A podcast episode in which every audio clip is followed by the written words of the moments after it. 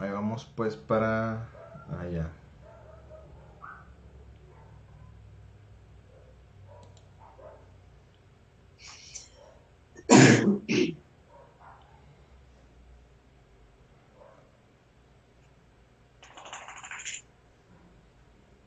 Listo. Este.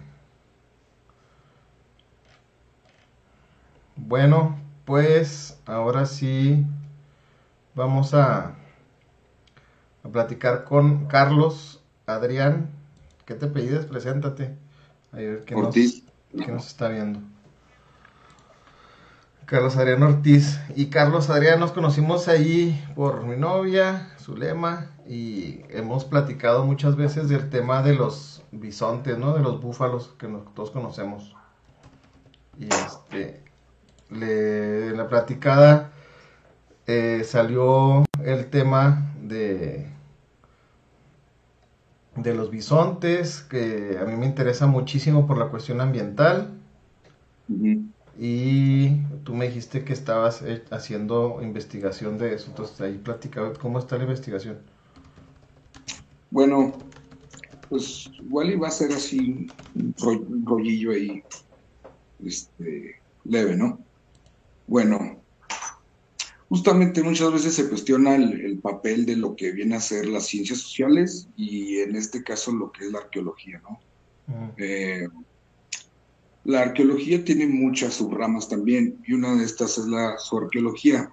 Aquí lo interesante es cómo llegué justamente a, entre todo el cruce de caminos, a, lo que es de tu interés, ¿no? El bisonte y en este caso, pues el medio ambiente.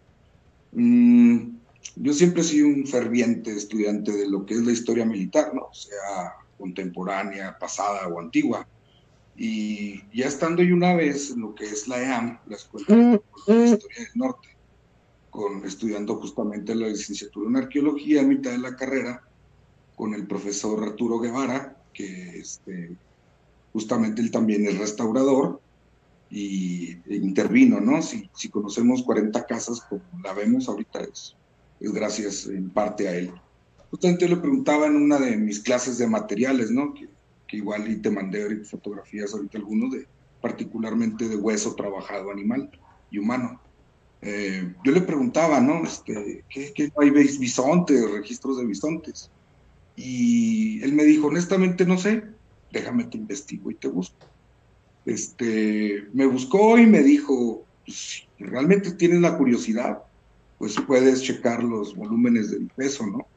Y ahí puedes ver todo este, me di la tarea y sí, o sea, porque hablando de casas grandes, pues hay dos ejes centrales, ¿no? Pues lo que es en sí casas grandes, este, la construcción, su cerámica y las guacamayas, ¿no? Ah. Entonces, como te decía, ya como estudiante, de hecho yo cuando entré a la carrera empecé con el interés de los presidios, ¿no? Pero justamente los presidios, o un solo tópico, no solo lo que yo estudio, solo tópico te puede dar para muchas cosas.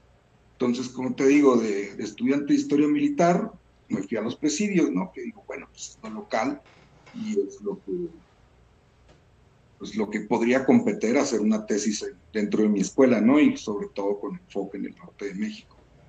Eh, de los presidios, pues justamente de ahí me saltó la pachería. Y de la pachería llegué a los bisontes, ¿no? Porque al estudiar a los apaches, o este, a las naciones apaches, los de abajo, etcétera, eh, justamente entra como elemento central el bisonte. Y es cuando dices tú, ah, pues, ah, ¿no? Este, el bisonte es un papel central este, en, para esas primeras naciones, ¿no? Y justamente ya ahí, ahí puedes decir cómo lo vinculas arqueológicamente. Bueno, pues resulta ser que Dipes son casos grandes. En los 70 se encontró una buena cantidad de, los elementos socios, ¿no? De restos socios de, bisonte. Históricamente, eh, también podemos ver, incluso en las crónicas españolas, nos podemos remontar a Baltasar de Obregón, que fue de los primeros expedicionistas eh, europeos que llegaron justamente a lo que hoy es Casas Grandes, y justamente él vio eh, pieles, este, excrementos del animal, así como los animales muertos alrededor, ¿no? Después de, del cronista de Baltasar de Obregón, ya pues más, un poco más contemporáneo, más moderno, tenemos al, a José Escudero. José Escudero llega aquí a las inmediaciones de Casas Grandes como a partir de, de 1819.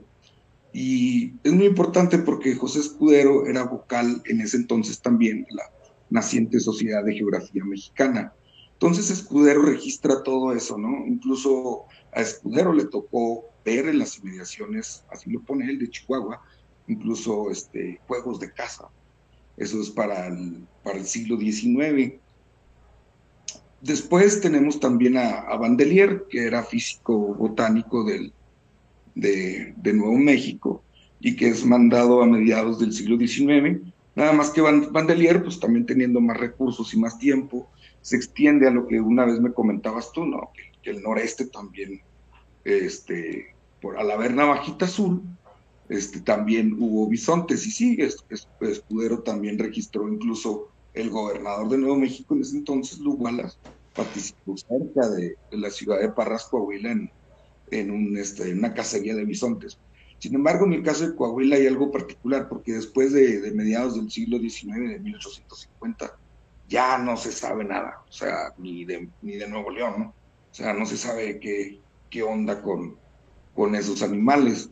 Para el caso más local, se supone que se exterminaron o se erradicaron como para 1900, pero hay varias líneas y varias hipótesis de quién reintrodujo, porque una cosa son los bisontes que eran en el 2009 a, al rancho El Uno en Janos, y otra es justamente la manada histórica Janos Hidalgo. Y un cazador, pues Romero de Janos, y que justamente también participó en 1930, probablemente el último juego de caza de, de bisonte, él menciona que, que fueron probablemente ahí este, unos movimientos así medio politicones entre el Departamento de Pesca y, y cacería de lo que es eh, Arizona, de un rancho de Arizona, porque también está así, se queda la incertidumbre de, ok, o sea, está la manada Janos Hidalgo, que año con año cruzan la frontera, pero se sabe que se juntó esa manada en 1920 de distintas partes de Estados Unidos, pero no se tiene con certeza exactamente de dónde.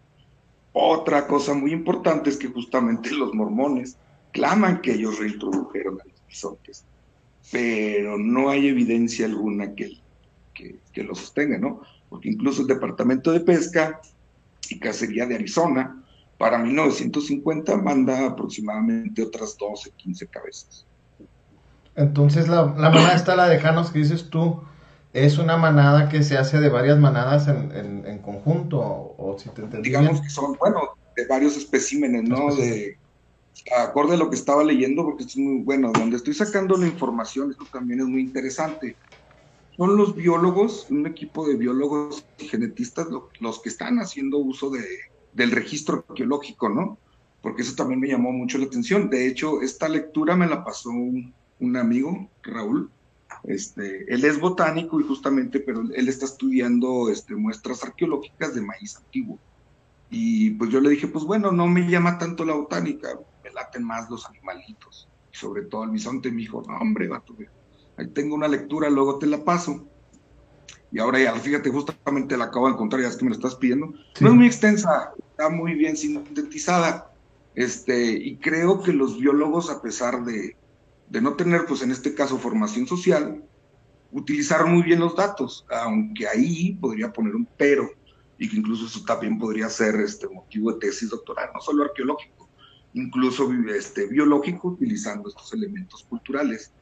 El caso es que utilizaron las cronologías de dipeso. Y las cronologías de dipeso pues ya fueron rebasadas incluso desde, desde, el, desde el 85, el 86, ¿no? Por, por Dini y Reivslut. Ese sería el único pero, pero pues, tampoco podría ser duros con ellos, ¿no? Para empezar, no son arqueólogos. Sin embargo, me gustó mucho cómo manejaron todo el registro histórico, o sea, histórico en este caso, las crónicas españolas, y lo tendríamos para, también para finales del, bueno, todo el siglo XIX y principios del XX, es que hicieron muy buen trabajo, ¿no? Y justamente de ahí me, me surge esa, esa curiosidad por la zooarqueología. Y de hecho, pues bueno, todavía soy pasante de arqueología, ¿verdad? Este, esa es mi tesis, nada más que yo trabajaba con bisontes, sin embargo, como me dijo uno, uno de mis asesores, ¿sabes dónde están los huesos de los bisontes? No, pues sí, en Casas Grandes. ¿Tienes acceso a ellos? Pues no. Entonces, búscate otra cosa. Ahorita, este, ahí en la escuela están unas muestras de, perro prehispánico provenientes de, de Chametla, Sinaloa, y esas son las que pienso trabajar para mi tesis, ¿no? Entonces, digamos que lo del bisonte se quedó en stand-by, pero aún así toda esa información se me quedó así muy, muy acá, ¿no? Oye, y, una, pregunta, una preguntota. Por ejemplo, tú estás haciendo eso como tesis. ¿Nadie más en Chihuahua ha hecho, eh, ha hecho investigaciones arqueológicas sobre la presencia del bisonte aquí en el estado o sí? Honestamente no sé. Ahora, por ejemplo, a mí me costó un largo camino y ahí también agradezco mucho a mi esposa, este, a mis amigos, este, arqueólogos, ¿no? O sea, tuve el privilegio de ir un semestre a la Universidad de Florida y, incluso trabajar en el subdepartamento de arqueología en el, en el, en el Museo de Historia Natural de Florida. Este, y pues ahí pues, agarré colmillo, que honestamente me falta mucho, ¿no? Porque esto es estar de práctica, práctica, práctica, práctica. Ahorita que le estaba dando una repasada, hijos madre, o sea, sobre todo con los huesos, eh, y sobre todo uno que carece de, pues de formación científica dura, ¿no? O sea, por ejemplo, yo no soy zoólogo, ni soy mastozólogo, ni soy biólogo, ni mucho menos. Este, entonces también esa es otra, ¿no? Me costó, pues bueno, siempre la neta fui un tetazo en biología, siempre me fui y uno de mis profesores me dijo, neta, me tuviste que hacer, agarrar un glosario biológico, cabrón, porque se nota que eres biólogo de closet.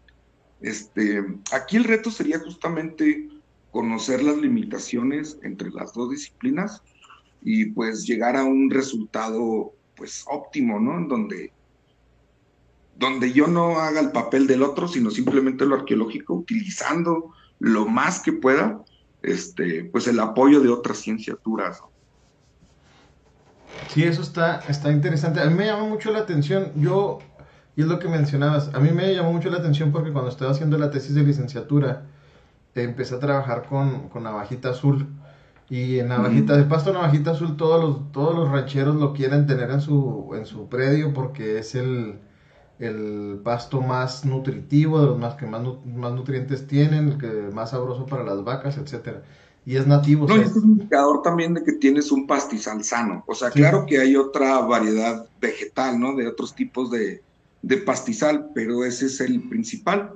O sea, también otra, ¿no? Tuve el privilegio así bien chingón de, de estar en el Rancho El Uno. Trabajé con mis compañeros, estuvimos haciendo pues, dos, tres temporadas en Janos y en ese entonces, en el 2014, que fue la primera vez que tuve la oportunidad de ir ahí, eh, con algunos de mis compañeros, el, el, que era el historiador, Mario, el historiador vitalicio de Janos, eh, Mario Madrid, pues, saludos y alguna vez llegué a ver este video, nos tendió la neta, si se dejaron caer todos los, todas las personas de Janos este, que se vieron involucradas, mis respetos, ¿no? Sobre todo porque en ese entonces el presidente municipal, que no recuerdo el nombre, sí estaba muy interesado en ese aspecto histórico. Entonces, pues ya ahí, pues que conocimos a Sutanito, a Perenganito, este, pues conocimos rancheros, ¿no? Que trabajaban, este, igual un saludazo al Vino Parra, que en ese entonces era así la mano derecha de este, ay, se me olvidó el, apellido de, del que era el director en ese entonces del Uno, y pues fue así como tuvimos la, la oportunidad de entrar, ¿no? Igual mucha gente me pregunta, ¿Cómo le hicieron?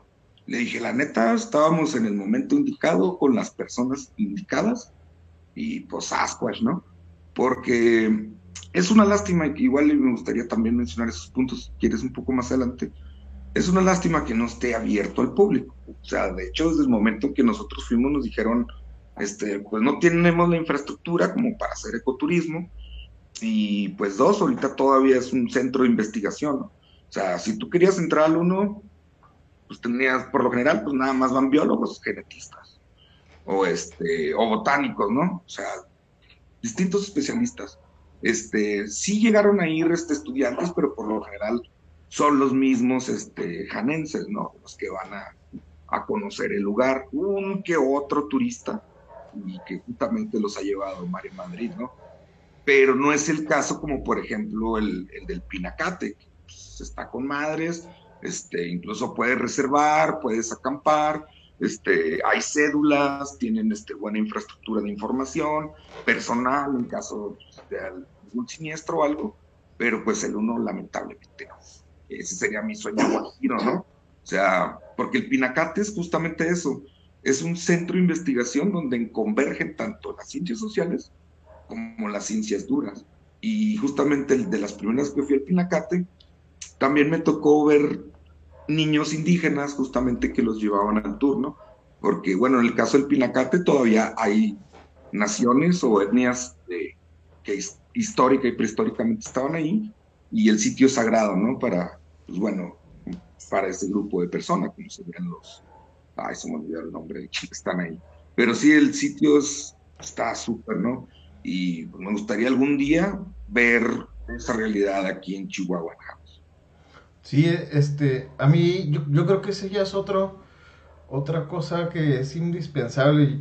Yo recuerdo mucho cuando estaba haciendo la maestría y disfrutaba mucho el irme en la bicicleta a los, a los parques nacionales. Y ahí hay récords históricos y tienes la posibilidad de acampar, de, de salir y conoces todo lo que está ahí. Y en, en, Chihuahua, desgraciadamente, pues Bajal, que es un parque nacional, pero pues está muy inaccesible. Entonces hay, esa desvinculación, yo creo que esta es parte de esa desvinculación de lo que tenemos nosotros como chihuahuenses y que a veces no lo valoramos no, no, y lo tenemos aquí, por ejemplo, este, pinturas de los conchos que están aquí en, la Sierra de Nombre de Dios, que los salvemos los cerros, saludos si nos están ahí viendo, sintonizando, han hecho un rescate interesante de toda la historia eh, de, los nativos que vivían aquí, de los que estaban habitando aquí, que a veces nosotros desconocemos por completo esas historias, más que una que otra mención ahí en clase, y luego toda la riqueza de fauna, flora y todo, el navajita, y ahorita estaba viendo esta, tengo aquí arriba, no la estás viendo tú, pero tengo arriba en la imagen, la, la imagen que mandaste del mapa de, las ubicaciones eh, con récords que son con un estimado de distribución histórica. Eh, y esto es de los bisontes, ¿verdad? Sí, eh, ese mapa, déjame, aquí lo tengo yo para explicarlo un poquito mejor. Mira, ese mapa como una vez aquí en casa, ¿no? Que estábamos echando las chelas.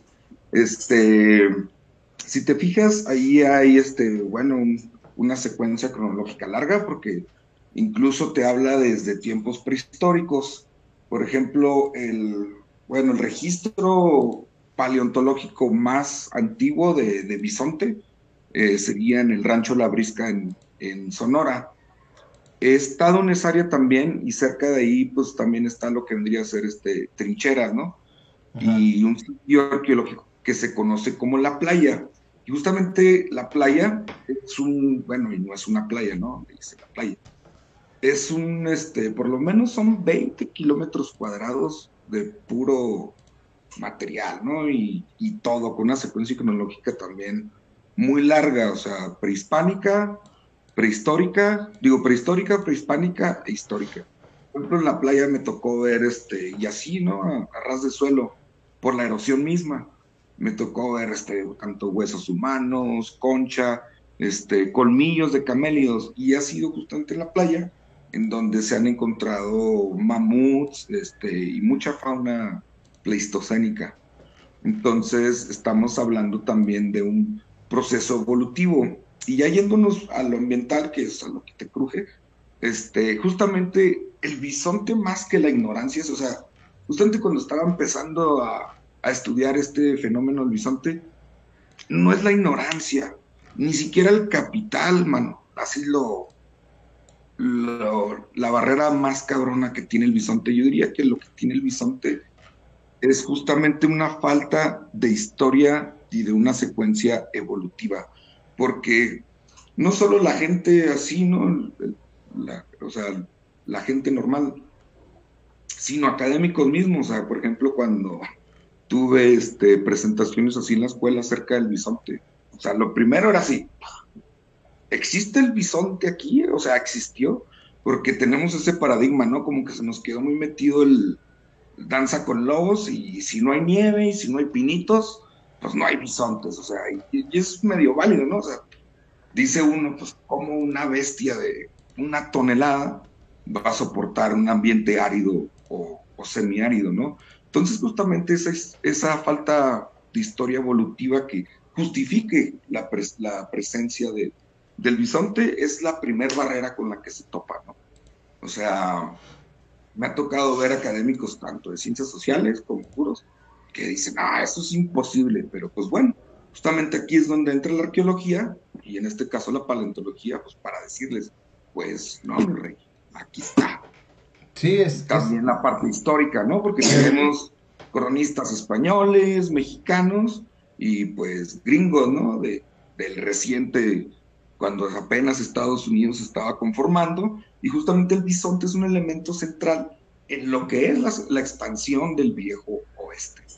Sí, sí, sobre es lo, que no, a veces no, no alcanzamos a comprender o, o hay, hay, esos huecos. Por ejemplo, Navajita Azul tiene una distribución que va desde, desde el sur de Canadá y baja hasta Zacatecas. Y cuando hablas de una especie, cualquier persona que ya más o menos, ahora con todo lo que estamos viendo del cambio climático, ecosistemas y todo, sabemos que hay procesos de coevolución. Entonces no puede haber una si no hay la otra.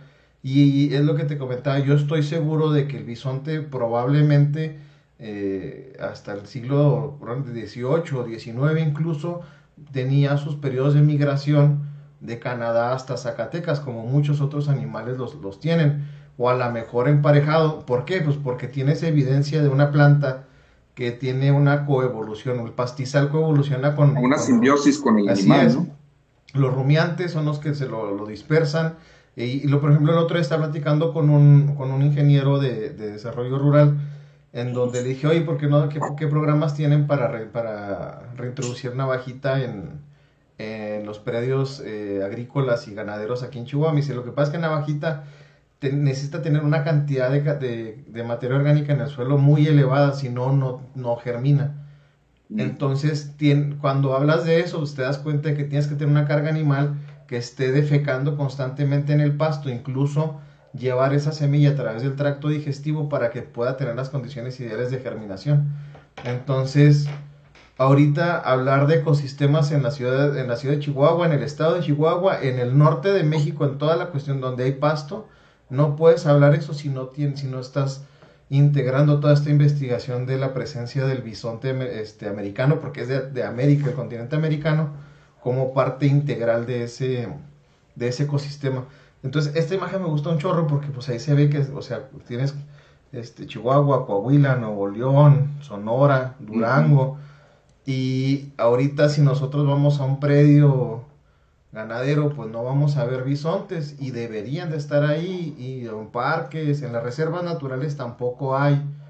Entonces, lo, es lo interesante, ¿no? Lo que dices. Por ejemplo, tú, ¿qué crees que se necesitaría como arqueólogo para, para poder hacer una... O sea, ¿se pueden buscar todavía huesos en, fuera de, de Janos, en otras partes del estado o no? Claro, nada más que pues ese tipo de hallazgos por lo general sí sería fortuito, ¿no? Este, o habría que estudiar, habría que hacer muestras de suelo, este, pues todo un rollo, ¿no? Incluso en, una de mis clases eh, de, de geomorfología vino, vino el doctor Serafín, perdón, también se me olvidó su nombre completo. Él es geólogo de, de la UNAM y honestamente es, es una super persona y, muy buen este muy buen científico, muy buen académico. A él también le llamó mucho, mucho la, atención cuando tenía e, ese tipo de, interés. Bueno, todavía no, pero pues muchos profes me dijeron, no, la neta, bájale de dos rayitas, ¿no? Esa, esa carta mejor guárdatela para, pues para una maestría o un doctorado. Este, pero justamente el, este, Serafín me decía que, que, se podrían hacer muestras de suelo, ¿no? Que justamente también con esa materia orgánica, este, o exceso de materia orgánica, pues podrías llegar a, a un resultado, ¿no? Igual y si no encuentras como tal los, los elementos socios del bisonte, este, pues por la calidad de la tierra, el pH, o, este, o por coprolitos, incluso puedes buscar coprolitos de, de bisonte, pues podrías decir, no, mira, aquí había bisontes. Pero pues justamente sería apoyarse con las ciencias de la tierra, con geólogos en este caso para hacer las muestras, o bueno, tener un mejor muestreo, ¿no? Porque si vas a perforar. Sí, sí. qué es un coprolito? Ah, los coprolitos son los restos de la caca. que también este, hay otros colegas que, bueno, ¿y tú qué, qué haces? No, pues la neta estudio caca. Y pues es, muy interesante, ¿no? Porque los coprolitos este, puedes saber muchas cosas, enfermedades, dietas, eh, pues todo, es, pues todo el, cómo vivían las personas del pasado o, incluso los animales, o puedes también, pueden salir patologías, ¿no? Por medio de los coprolitos. Entonces, como dices tú, si tienes unos suelos este, en el subsuelo muy ricos, digamos, en coprolitos de lo que hiciera el bisonte, pues ahí tienes la evidencia de que en el paleoambiente de que hubo mamíferos este, de gran tamaño, pues pastando ahí. Sí, eso está interesante. O sea, no puedes hablar de. O sea, es, lo que te digo, te comentaba una vez. A mí me interesa mucho esto del, del, bisonte y todo, porque no puedes hablar de una cosa sin la otra. Y la, lo que te preguntaba es, bueno, que ¿hasta dónde está haciendo, por ejemplo, el Instituto Nacional de Antropología e Historia?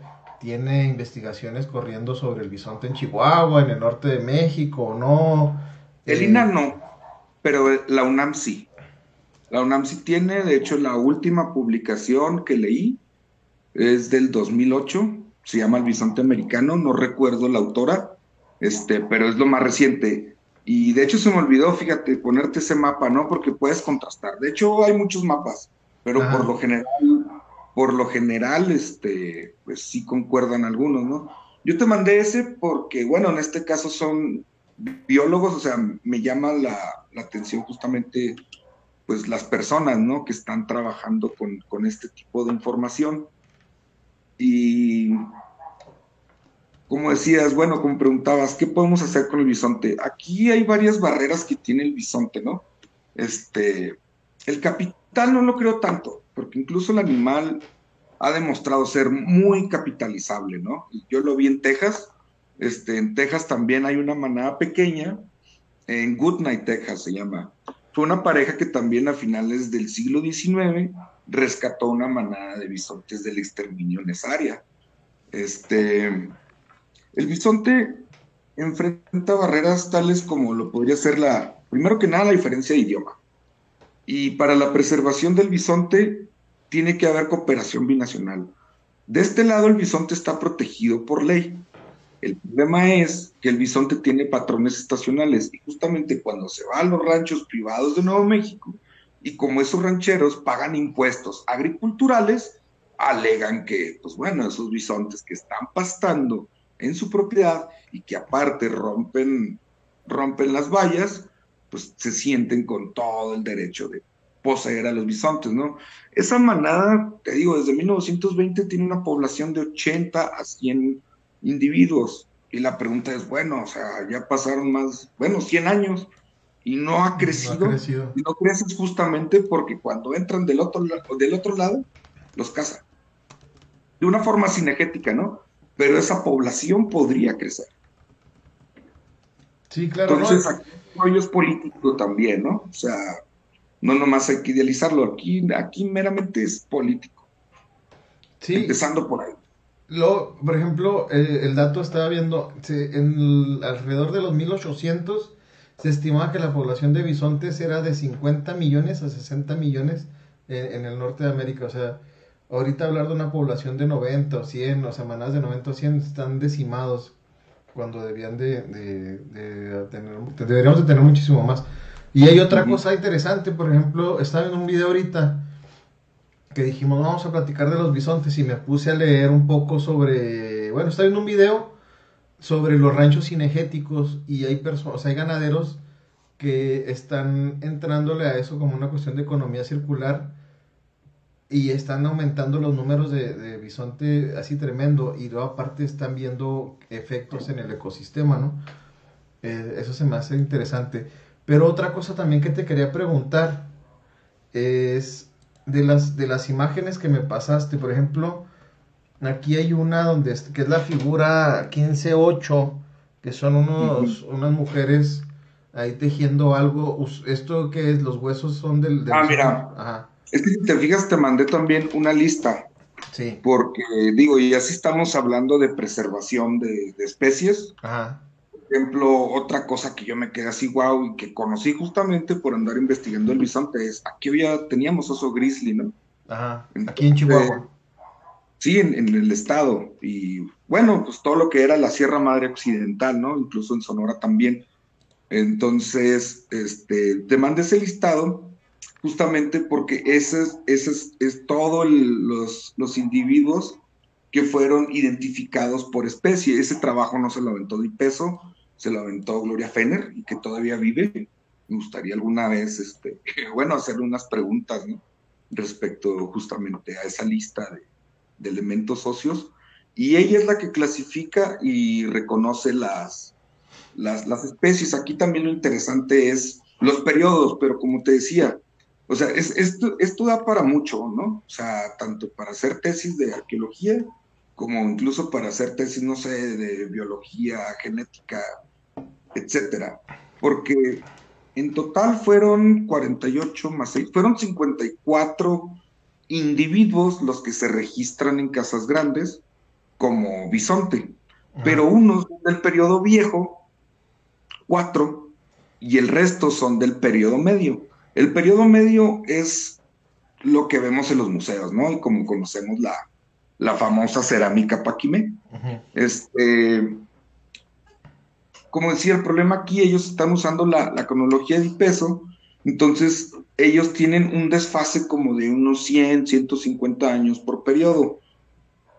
Entonces aquí lo interesante sería otra vez reordenar justamente esas, esas cronologías, bueno, digo, esos hallazgos con, con la respectiva cronología más nueva, ¿no? Sí, claro. Estaba viendo aquí la lista de especies que me mandaste, aquí la hice grandota para que lo puedan ver quienes están viendo el video. Viene. Ah, mira, en esos, en esos, este, esas eh, cesteras que, bueno, la, la, foto de donde están las ahí tejiendo cestas, es justamente lo que quería también mostrar, ¿no? O sea, al, Ahí con esa información podemos reconstruir palomientes, como te decía, tenemos oso grizzly. Mucha gente no sabía que, había oso grizzly, ¿no? Y la última foto de oso grizzly es de 1950, justamente aquí en el centro de Chihuahua. Fue el último que cazaron. Entonces, ahí lo que está mostrando esa imagen son mujeres utilizando pues, lesnas, ¿no? O punzones hechos de hueso para fabricar cestería.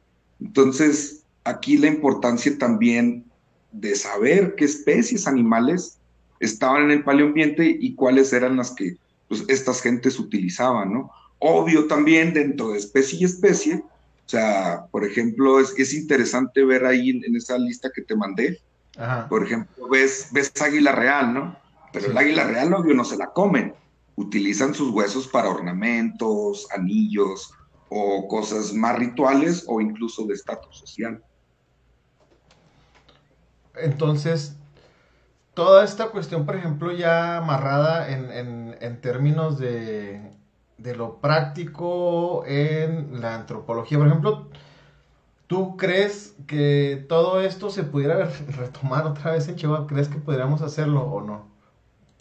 Claro, nada más que nos va a tomar mucho.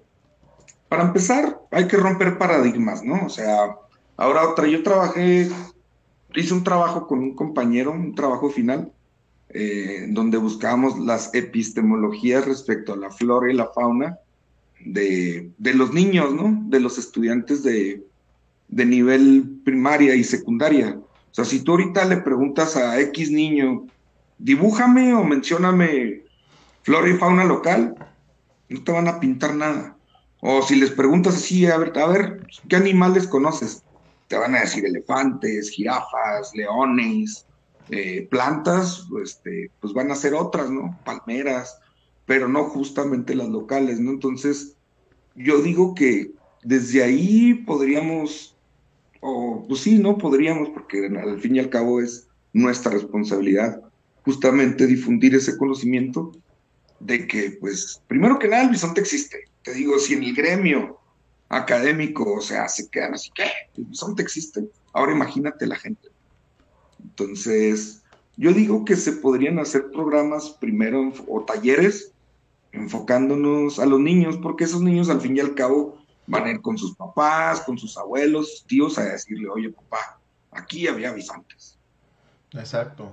No, y, y de eso que dices tú, ¿no? Cuando les preguntas a un niño, oye, ¿qué animales conoces? No te van a decir, no, pues conozco una víbora de cascabel, conozco un venado, conozco esto, conozco lo otro, porque pues, realmente no conocemos muchas veces ni qué fauna eh, es nativa de aquí de Chihuahua.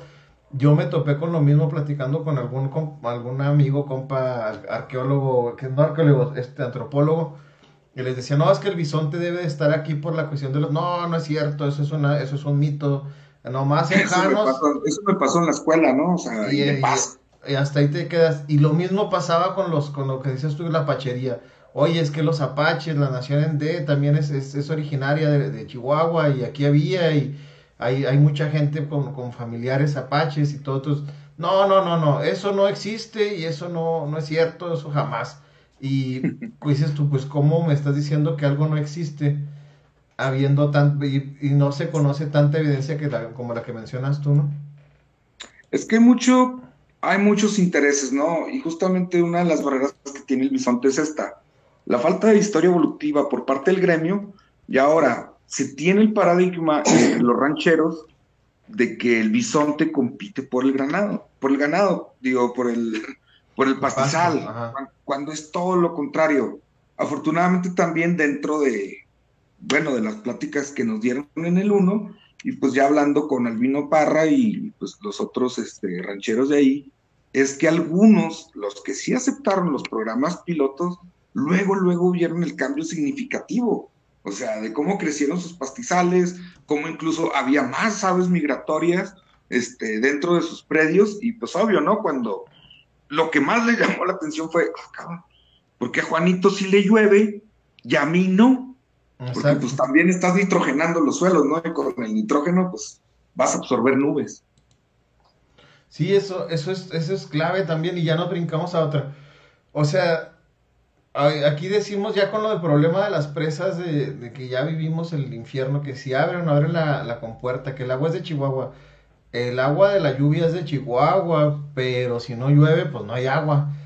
Y nosotros tenemos años y años y años y años en una campaña como que queremos los de Chihuahua que no llueva porque en lugar de estar cuidando el medio ambiente y estar reforestando, estar retomando y reinsertando las especies nativas, reinsertando la fauna y flora, para que llueva más, pues no, cada vez nos estamos destruyendo y luego nos, nos rascamos la cabeza y decimos, es que ¿por qué no está lloviendo?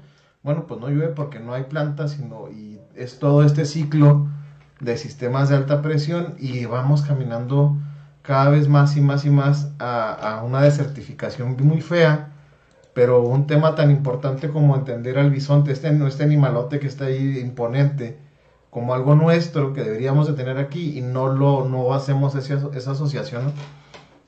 Pues precisamente estando en un desierto, el bisonte podría ser una solución este, con respecto al agua, ¿no? O sea, a lo que voy es revitalizar los pastizales.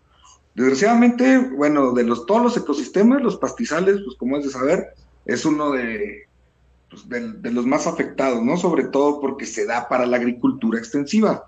Este, de hecho, cuando si googleas este, el, área del 1, vas a ver que hay agricultura extensiva de, los menones y, de los mormones, ¿no? A los perímetros de lo que es la reserva del 1, siendo que, aunque sea fuera de los márgenes de la reserva, no deberían de estar ahí.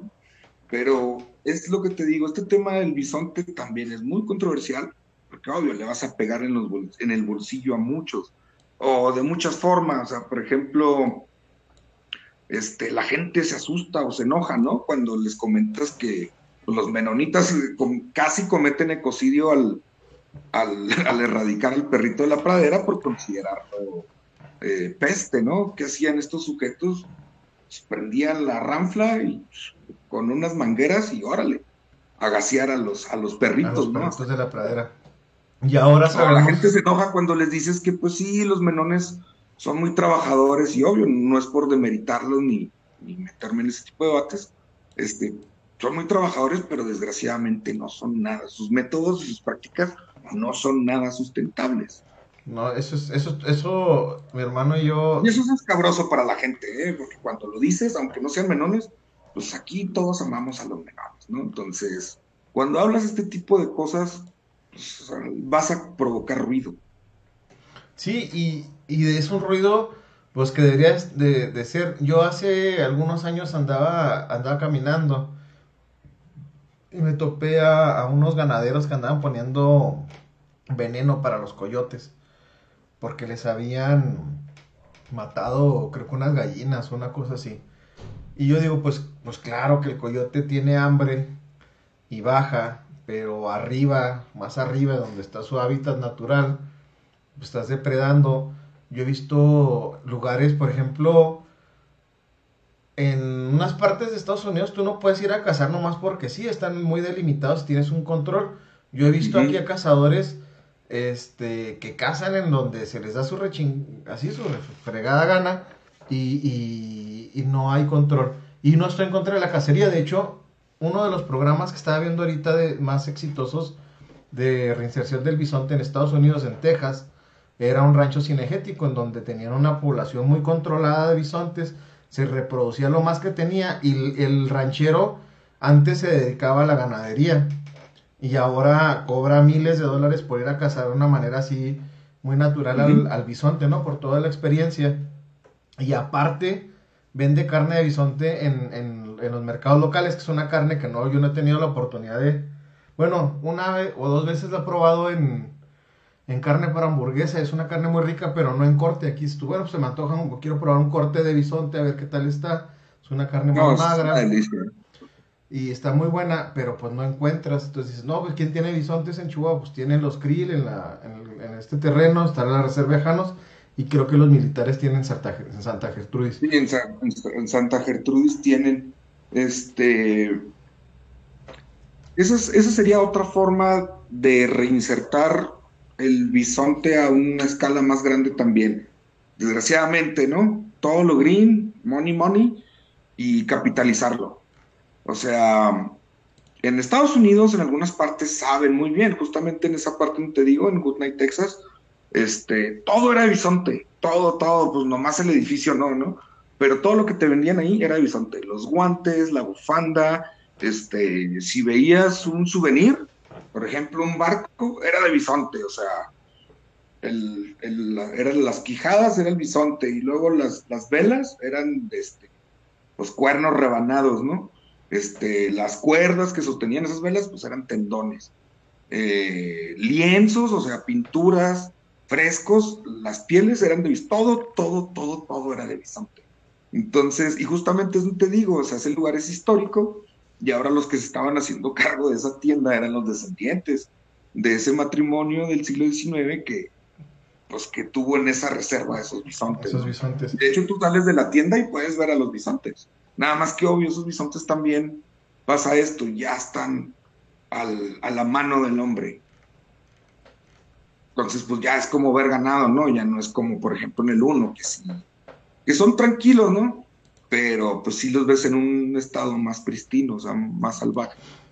Sí, claro, ¿no? Y, o sea, es, eso, yo, yo creo, yo creo y estoy convencido de que se pudiera hacer una ganadería eh, eh, mezclada, porque el bisonte tiene una, una manera, de, las personas así que dicen es el caminado que no compacte el suelo, a la mejor Habría que hacer investigaciones. Lo malo es que yo. Fíjate que si hay mucho, si hay mucho giratario interesado. Este, bueno, por, por lo que yo vi, ¿no?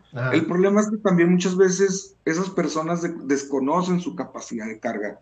Entonces, aquí yo digo que, bueno, por tu parte, o sea, como ya como profesional, es justamente también hacer talleres para los ganaderos. este, que sí los hay, ¿no? Pero pues es seguido, seguido, seguido. Ya tengo años que no voy a Janos, este, estoy muy desafanado de allá, pero me quedé muy contento pues, con lo que vi, ¿no? Y de que sí hay gente con disposición de hacer algo. Ahora, pues como te digo, hay intereses. Y pues, pero a mí sí me gustó verla cuando me dijeron, no, pues mira, ya cuando este ganadero vio que al otro sí le llueve y a él no, pues ya fue cuando empezó a pedir bisontes, ¿no? Porque justamente dentro de ese programa, este, si tú tienes una extensión de tierra y digamos tienes agostadero, este, te pueden hacer un, pues, un, estudio, ¿no? Con tu capacidad de carga acorde a tu predio y te mandan unos bisontes. ¿Y esos bisontes están subsidiados o algo así? ¿Eso, eso, aquí? Son los del 1. Ah, ok. Pero no en, no en otras partes del estado. Mm, que yo sepa, no. Este, también, bueno, otra reserva, así, ya, catar así, reserva, este, de la biosfera, pues está la del Carmen en Coahuila, ¿no? Este, donde justo Cemex, ahí Cemex fue el que se mochó, se dejó caer, este, también el uno dio unos y también se trajeron otros de Dakota del Norte. Entonces, pues para esa área que a mí todavía se me hace más depredador Coahuila incluso que Chihuahua, pues es así como una lucecita en el túnel, ¿no? Sí, es, es, es lo que tenemos que seguir caminando al final de cuentas. Eh, oye, te iba a preguntar. Pero hay que capitalizarlo, ¿no? O sea, bueno, también el hecho de que veas a Cemex ahí, pues, bueno, hasta eso, ¿no? O sea, mantener una reserva. Yo, yo no sé exactamente cuánto habrán dado, pero el hecho de que hayan una reserva y metan bisontes es un dineral, ¿no? Ajá. Sí, sí. Entonces. Al final de cuentas, no puedes este, desechar esas, iniciativas nada más porque no te gusta Cemex o lo que sea, pero pues tienes que empezar a, caminar para ver realmente cómo hacer un programa de alto impacto en, este tema. Yo te quería preguntar ahorita que, mencionaste, y eso es lo que estamos eh, planeando, y te digo, de una vez te digo, eh, la invitación. Hay algunos miembros, me gustaría invitar a algunos miembros de la comunidad de, o apaches, ¿no? Como los conocemos de aquí de Chihuahua, y para hacer una plática. Pero, ¿qué viste tú de la apachería con los bisontes? Ah, bueno, he tenido la oportunidad de, hablar este con, con Iván y este pues justamente ya él ya me dio esas dudas que yo tenía, ¿no? De, de cómo, cuál es la taxonomía indígena, por así decirlo, o cómo ellos ven al bisonte, ¿no? Y pues bueno, no me dijo muchas cosas que, que no, no que no supiera, sino que más bien tuviera la, la idea, ¿no? O sea, yo siento que ellos están pues, en cierta forma decepcionados, porque también históricamente hay que ver algo. El hecho de que el gobierno de los Estados Unidos casi radicar al bisonte, y eso no lo digo yo, incluso lo propusieron otros académicos estadounidenses, es que es un genocidio, ¿no? Pero pues también cómo llevas a corte o quién se va a hacer responsable por la masacre de o, o de esos 40 a 50 millones de cabezas, porque el, gobierno de Estados Unidos sabía perfectamente lo que hacía, ¿no? Este es, esto es algo muy importante también que ahorita que es del bisonte el bisonte no solo era, pues no solo se ve bonito, ¿no? Y no solo lo usaban para comer, el bisonte para ellos representaba absolutamente todo. ¿Por qué? Porque el bisonte no solo los proveía alimentos, sino de ropa, de, de casa, de estatus, porque hay otro dato muy interesante respecto a eso. Cuando, cuando se reintrodujo el caballo aquí al, al continente, algo que le hice, me hizo y que también me dijo él, es que, por ejemplo, no es lo mismo cazar bisonte a caballo que a pie. Entonces, si tú cazaste el bisonte a pie, pues eres más picudo, ¿no? Porque, pues, obvio, si estás usando el caballo, pues es más pelada.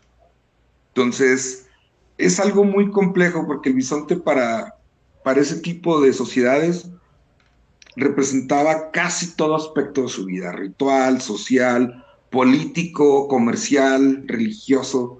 Entonces también desde ese aspecto es muy interesante y sería también, pues creo que mandatorio que ellos estuvieran en esto, por sobre todo por el papel que desempeñaba y que ahora se puede, puede desempeñar y resignificar, sobre todo ahorita que pues, nos estamos quedando sin agua y pues por los problemas que tenemos de depredación de, del pastizal chihuahuense, ¿no? Sí, este, es, es, realmente un problema bien, bien, bien grave. Y eso es, es, lo que te digo, por ejemplo, volvemos a, a, algo que yo creo que es algo muy presente, que tenemos muy presente en lo cotidiano. No, no estamos acostumbrados a pensarnos en nosotros como parte de Chihuahua desde antaño. O sea, nuestro consciente, nuestros padres son, fueron españoles que llegaron aquí y no nos ponemos a pensar que pues no es cierto, o es parcialmente cierto.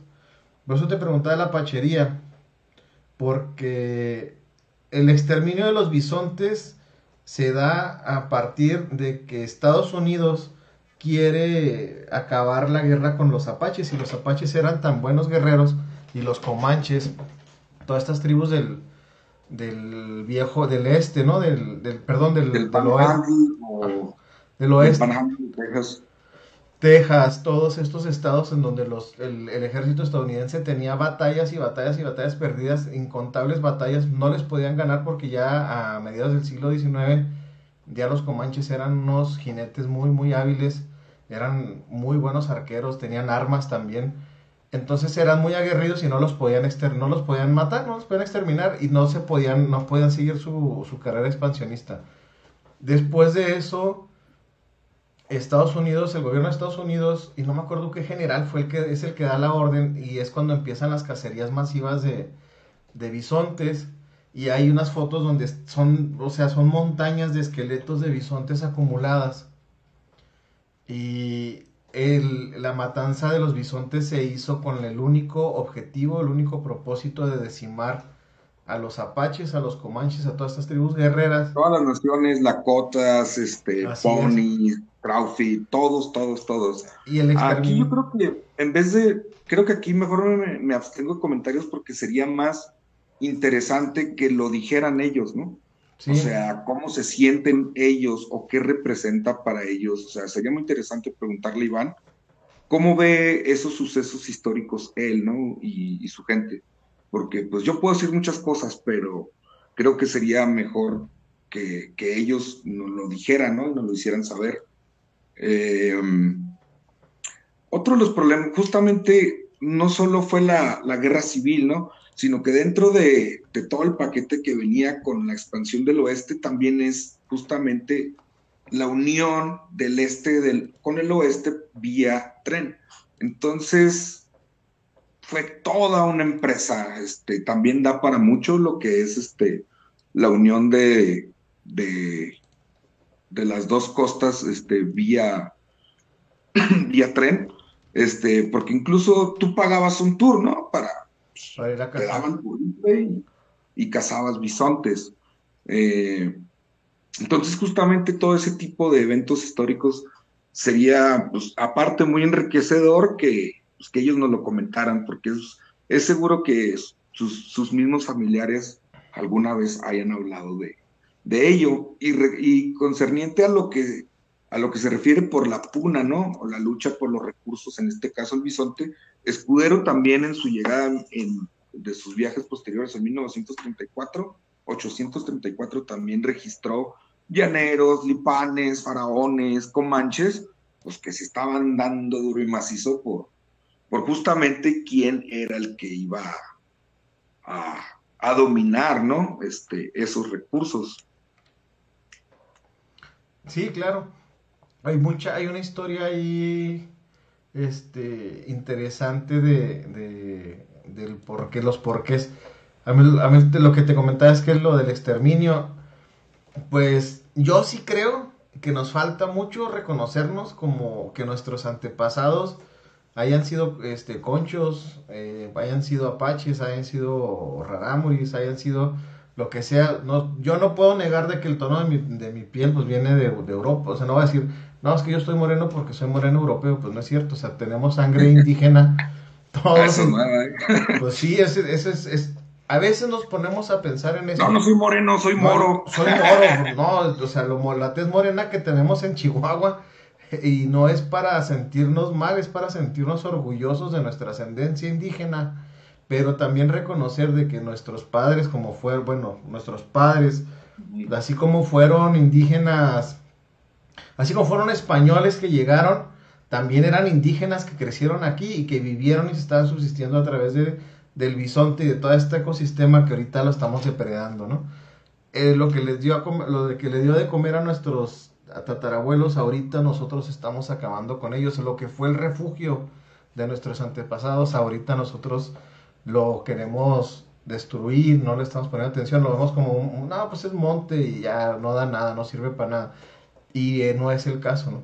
Tenemos olvidado y tenemos una deuda histórica con nuestros propios antepasados. Pues hablando de eso, dicen los que saben, ¿verdad? Que, al momento del contacto, que más o menos fue para 1560 acá por estos lares, estiman 120 naciones, digamos, dentro de lo que hoy es el territorio de Chihuahua, ¿no? O sea, dices tú, wow, 120 naciones, ¿no? O sea, al momento del contacto. Entonces, imagínate, bueno, todos o fueron erradicados, exterminados, o simplemente por diversas razones se fusionaron con otros. Entonces, imagínate toda la carga genética que debemos de tener. Sí, así es. O sea, tenemos una, tenemos hasta para tirar para arriba de, carga de genética de nuestros antepasados. O sea, es, muchísimo, ¿no? ¿no? nos vamos a, acabar nunca nuestra historia de, todo esto que, que tenemos adentro en la sangre. Pero pero yo sí creo que a veces nuestro, nuestra falta de conciencia histórica no nos hace o no queremos vernos como parte de ese proceso, ¿no? O sea, no nos vemos como parte de, de una tribu indígena o que mi papá a lo mejor, bueno, a lo mejor mi abuelo era indígena, a lo mejor mi bisabuelo era Rarámuri, es más, decir eso es, a veces hasta visto como, uy, no, qué feo, tú, tú eres indio. Y las clásicas, el, clásico denostar, ¿no? No, es que este es indio, ya es que eres indio, y eres indio. bueno, pues sí, pues claro que soy indio, cualquier persona de México tiene, y que tenga, si tienes la tez un poco morena, tu hermano, tu primo tiene la tez un poco morena, eres indio y no, estamos, no tenemos por qué sentirnos mal, sino sentirnos parte de, de, esto que estamos aquí y empezar a caminar juntos para, para resolver y a, conservar estos espacios. No, pues mira, lo voy a decir y pues voy a raspar muchos, muchos muebles, pero los chihuahuitas no tenemos identidad. O sea, simplemente estoy viendo ahorita el, el desmadre de, del cerro y pues eso me hace ver, ¿no? Que no tenemos identidad, estamos muy, muy agringados. Y lo digo respecto a otros estados, sobre todo del centro, ¿no? O sea, honestamente, justo a mí me puede ver que no tenemos identidad y como dices, eh, pues bueno, eso es una consecuencia de no tener conciencia histórica. Y justamente tú lo estás viendo ahorita con el argüente de, del renombre del cerro, ¿no? Que, pues bueno, desde, un, desde ya como profesionista, pues, me parece bien. O sea, se me hace como justicia histórica, al fin y al cabo, ¿no? Sí, es, o sea, a mí, yo la otra vez le dije a un amigo, no, qué pendejadas, que, ¿cómo le van a decir Guaguachica al Cerro Coronel? Les digo, pues es que así se llamaba. O sea, no fue una ocurrencia. Por históricas ya no se llama así. Oye, pero ¿quiénes están haciendo eso? Pues son chavos, este, que de sus por sus buenas, eh, por sus pistolas dijeron, yo no voy a dejar que se siga depredando este lugar y que se siga acabando y todo, y voy a ir a plantar, y tienen años plantando árboles y nadie le molesta que planten árboles, de hecho los matan y todo, pero nomás llegan a considerar, decirle Cerro Coronel Huehuachic, que era el nombre nativo de nuestros antepasados, de mis antepasados y los antepasados de todos ustedes, y decir, no, que eso, entonces dices tú, bueno, hay una desvinculación de, nuestro, de nuestra concepción como personas y como individuos y nos vemos aparte. Y el clasismo en México nos ha costado muchísimo, y es una batalla rampante, de entendernos y conocernos como, como, como descendientes de pueblos originarios y de españoles también, pero que al final de cuentas nosotros somos los nuevos habitantes de esta región y que nosotros tenemos esa carga histórica por conservarla. Si a, si a, mí no me molesta decirle, pues, cerro con el Huahuachica, solo está padre, no me va a molestar porque aparte yo ya sé que Huahuachica era un, un término que decía que era, era una montaña con un, con un hoyo, ¿no? Y eso me dice más de la historia de ese, de ese lugar que llamarle coronel, que yo ni siquiera sabía que era un sargento que vino y exterminó. Entonces, la, la Sierra de Nombre de Dios, lo mismo, o sea, la Sierra de Nombre de Dios, este, que no en Sierra de Nombre de Dios es Navacoapa, si no me equivoco mal, si no, si mal, no, bueno, a lo mejor me estoy equivocando, perdón. Y, ¿Cómo ser Navacoapa o Navacoloapa? Sí, Navacoloapa pero está llena de pinturas rupestres. Entonces tenemos a, nuestra, a, 200, 300 metros de las casas, tenemos pinturas rupestres y están completamente abandonadas. Entonces tienes una pintura rupestre y le tienes encima una, una, un graffiti de, de Brian, ¿no? Que les decimos, damos mucha carrilla a los Brian porque fue a rayar el cerro, pero lo fue a rayar porque él no sabe que ahí está, o sea, que sus tatara, tatara, tatarabuelos estaban viviendo ahí, que hay, hay pinturas este, o sea, de, antepasados de cientos, si no es que de miles de años, y aquí están, eso es un registro arqueológico y no se reconoce. Entonces, decir... ahí sí le voy a echar la pedrada, Lina. Es, eso también, bueno, eso es consecuencia, pero incluso ya más complejo. De hecho, si tú te fijas desde, desde primaria, ¿no? Este, y los libros de texto, eh, desgraciadamente la arqueología mexicana es monumental. O sea, es decir, si, dices, bueno, aquí tenemos unas, una gran riqueza de pinturas rupestres, etcétera, etcétera, eso también se debe a que, pues como te digo, la arqueología mexicana es monumental. Es decir, si no hay pirámides, no está chido. Y como no está chido, no te doy dinero. Y pues como no hay dinero, pues también la gente no sabe, no aprende, no nada. Entonces, incluso cuánta gente local que le llama la atención conocen mejor las pirámides de Teotihuacán o allá en Yucatán, pero no conocen los ojos del Chubíscar, ¿no? Pues más, ya que no los conozcan, ni siquiera que sepan que existen. Pero ahí es justamente por, ahí es un pedo ya pedagógico, ¿no? Pero creo que a nosotros nos corresponde y podemos hacer algo de, desde aquí, ¿no? Sí, al final de cuentas, y es lo que te decía, yo creo que ya en nosotros recae una carga histórica de recuperar esos espacios, de recuperar parte de la identidad, de conocer más las historias, las tradiciones y demás de nuestros pueblos originarios, porque al final de cuentas son nuestros, de ahí venimos, son nuestras raíces, pero pues yo creo que este espacio yo lo empecé a hacer también por esto, y ahorita pues, pues dije, ¿sabes qué? Vamos a platicar de los bisontes, porque es un tema que parece tan alejado, es un animal que lo hemos visto pocas veces. Yo el primer bisonte que vi en vivo fue en un simposio de pastizales, de hecho. Fuimos a presentar un, trabajo ya a los veintitantos años. Fuimos a presentar un trabajo de investigación. Yo jamás en la había visto un bisonte en, persona. Y los vi, es un animal imponente, ¿no? Es un animal muy, muy imponente. Y nosotros los vemos como algo alejado cuando nosotros deberíamos de comprender que esos animales deberían de estar en el patio de mi casa pastando, ¿no? que hay un trasfondo, pues bueno, sociohistórico muy complejo y que honestamente, o sea, digo, si uno que anda en esto cuesta trabajo unir los puntos, entonces, pues bueno, no podría decir que, el de a pie, pues lo entienda así. ahí está. Raúl Fernando, déjame, ahí, Raúl Fernando pone Navacoloyaba,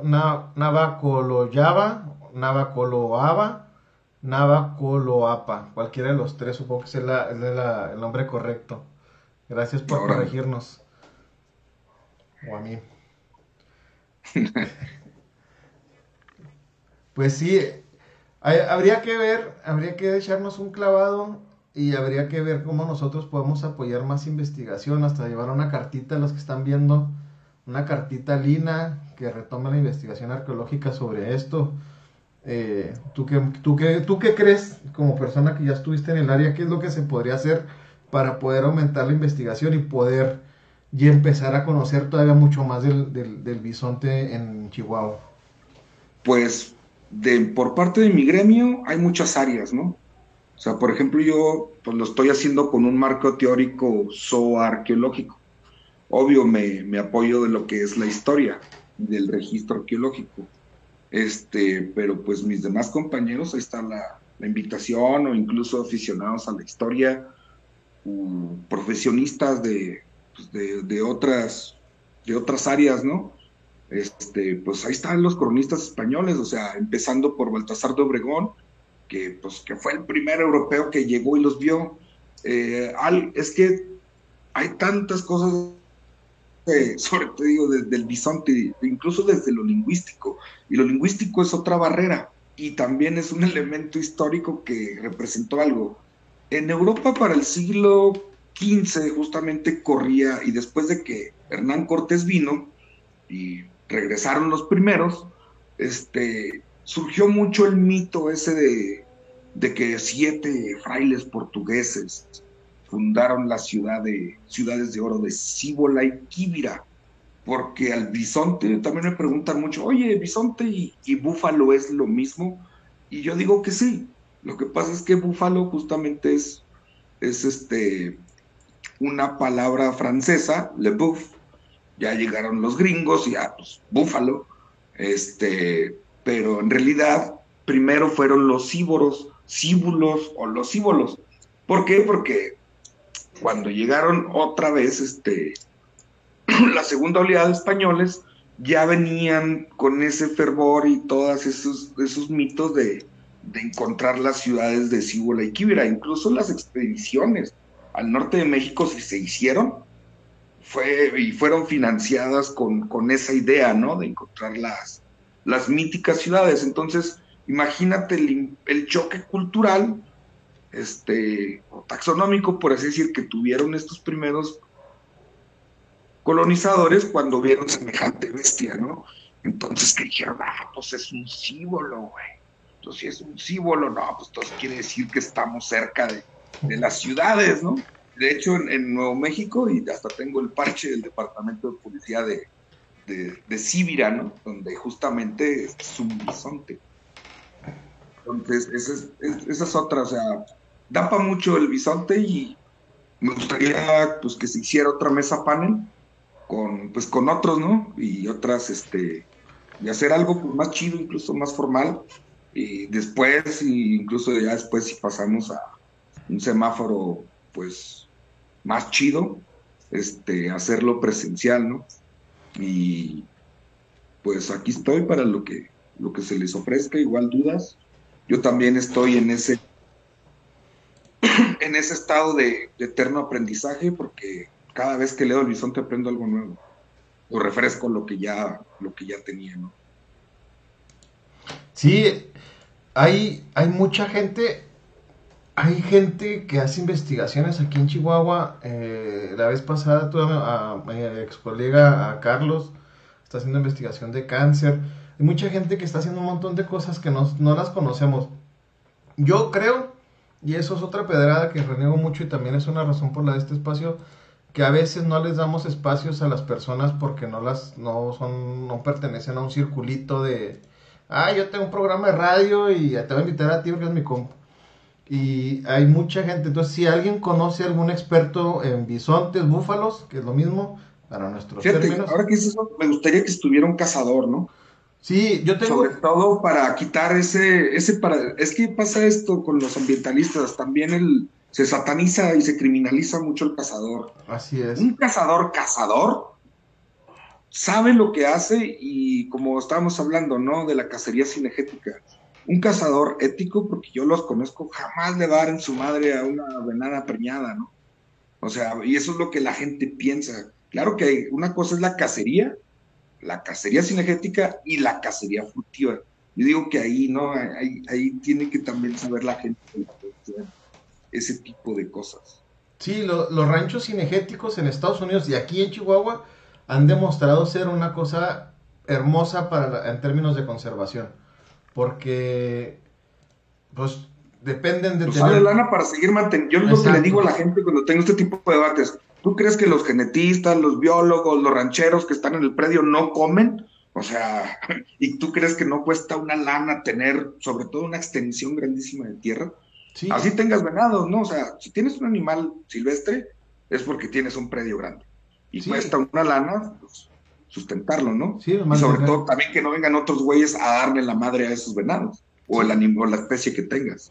Así es. Y eso es lo que no entiende muchas veces la gente. A mí me costó trabajo, porque también muchas veces cuando uno está de un lado, pues ya da las cosas por sentado, ¿no? Entonces es todo un proceso. Yo creo que deberíamos más bien de, pues de bajarle de huevos todos y aprender todos juntos.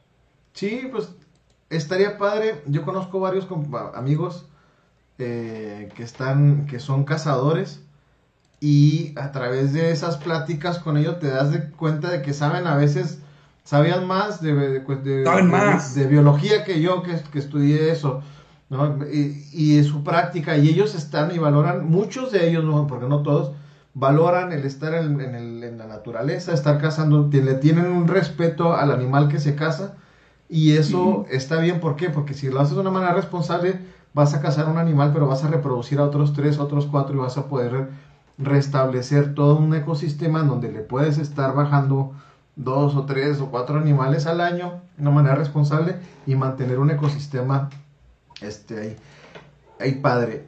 Pero pues también está la opción productiva, ¿no? El, el predio ganadero, pues qué pasa, vamos a ver, para platicar con alguien, a lo mejor sí, qué tan factible es meter la carne de, bisonte o búfalo al mercado, yo sería un... A la gente le encanta, sobre todo aquí que no dan otra cosa que comer carne, les encantaría. Yo sobre todo porque cae mejor, no, te va a dar gota con la carne de bisonte. Y, sí, es más, una carne más magra, tiene un sabor más, más, más rico, pero pues vamos a ver qué se puede hacer, este... Y si alguien conoce a algún experto, pues ahí me deja con el comentario, lo, luego, luego armamos la platicada. Si próximamente encontramos un este un espacio ya con semáforo amarillo, pues está, hasta podemos hacer una carne asada para platicar de bisontes, ¿no? Órale. ¿Cómo no? Estaría genial, ¿no? Sí, estaría muy chido hacer una carne asada con carne de bisonte. Si alguien sabe dónde vende dónde venden carne de bisonte. A mí me han dicho que necesitaríamos ir a Santa Gertrudis, ¿eh? Sí, o sea, hay que este, darnos una vueltecita. Con estaría chido. Yo tengo un compa, bueno, me dijo, ¿no? Pues, este, igual, sí, estaría chido buscar varios contactos y, es más, hasta hacer la, la transmisión desde ahí estaría con huevos, la neta. Pues sí. Pues bueno, este, te agradezco mucho, Carlos, el, perro, el famoso perro. Pero eh, Carlos es un arqueólogo muy en, autodidacta, también le metes mucho a la, investigación por tu persona. Entonces, gracias. Pues mira, como dijo el, doctor Guevara, ¿no? Una vez así lo dijo en clase molesto, honestamente, hay días que te vale madre. Ese día no leímos nadie. Y nos tiró la pedrada y nos dijo, muchachos, aquí en las ciencias sociales, sobre todo la arqueología, si no son curiosos, y lo digo, no, pues miren, dijo, ya se están todos curiosos. No, digo, si no tienen esa, esa hambre de curiosidad eterna, entonces están perdiendo el tiempo aquí. Como te digo, fíjate, empecé con presidios y luego apaches y luego bisontes y ahorita estoy con perritos. O sea, tienes que tener un hambre neta así voraz por la por el conocimiento. Entonces, y también lo chido de esto es que he conocido a gente bien chingona. O sea, y de muchos rubros que justamente están en torno al bisonte, ¿no? Entonces, pues así es esto. Bueno, pues te agradezco mucho. Nos vemos a la próxima y vamos a poniéndole fecha a esa mesita con otra gente. A ver si podemos convocar a algunos miembros de la nación de Apaches para platicar con nosotros también desde su perspectiva, sus historias. Y ahí nos acompañas y pues Igual y pues para preparar también algo más chido, ¿no? Ahí te paso bibliografía y pues sí, más. Hay que, hay que clavarnos y hacer otra platiquita. Bueno, nos vemos. No, pues muchas gracias David por la invitación. No, gracias a ti, un abrazote. Nos vemos. Órale, saludos. Bye. Bye.